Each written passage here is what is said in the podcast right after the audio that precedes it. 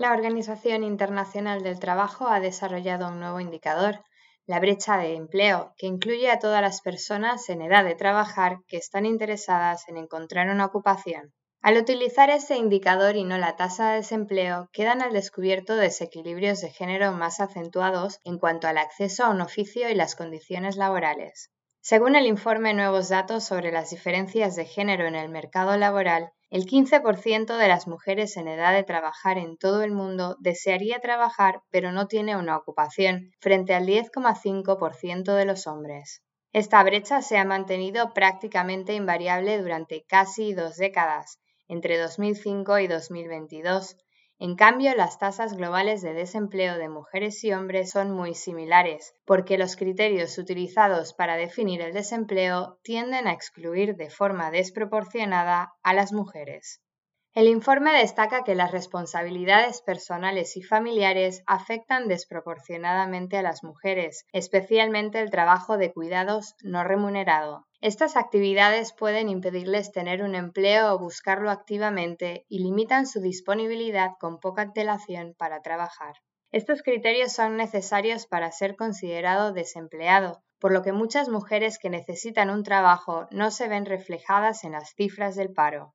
En este sentido, el informe señala la penalización de la maternidad como un factor por el cual las mujeres con hijos pequeños tienen menos probabilidades de participar en el mercado laboral que sus compañeros. Con el género masculino sucede lo contrario. Cuando tienen hijos pequeños, los hombres tienen probabilidades más altas de participación en el mercado de trabajo, lo que se conoce como prima de paternidad.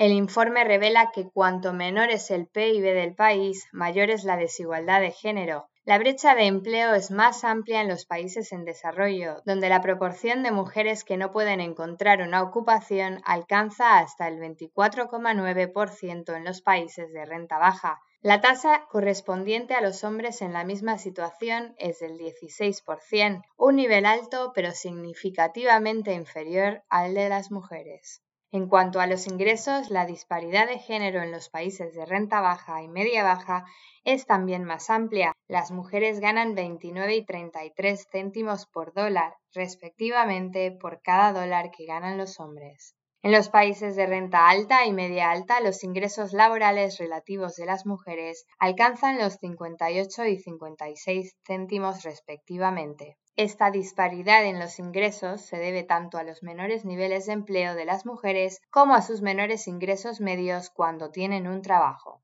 A nivel mundial, por cada dólar de ingresos laborales que ganan los hombres, las mujeres ganan solo 51 céntimos.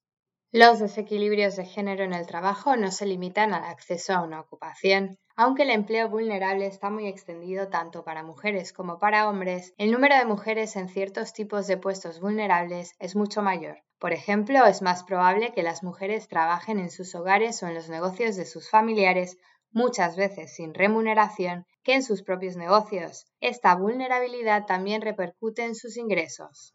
Las nuevas estimaciones desvelan nuevas perspectivas sobre la magnitud de las disparidades de género en los mercados de trabajo, subrayando lo importante que es mejorar el acceso de las mujeres al empleo y cambiar las diferencias de calidad de los puestos.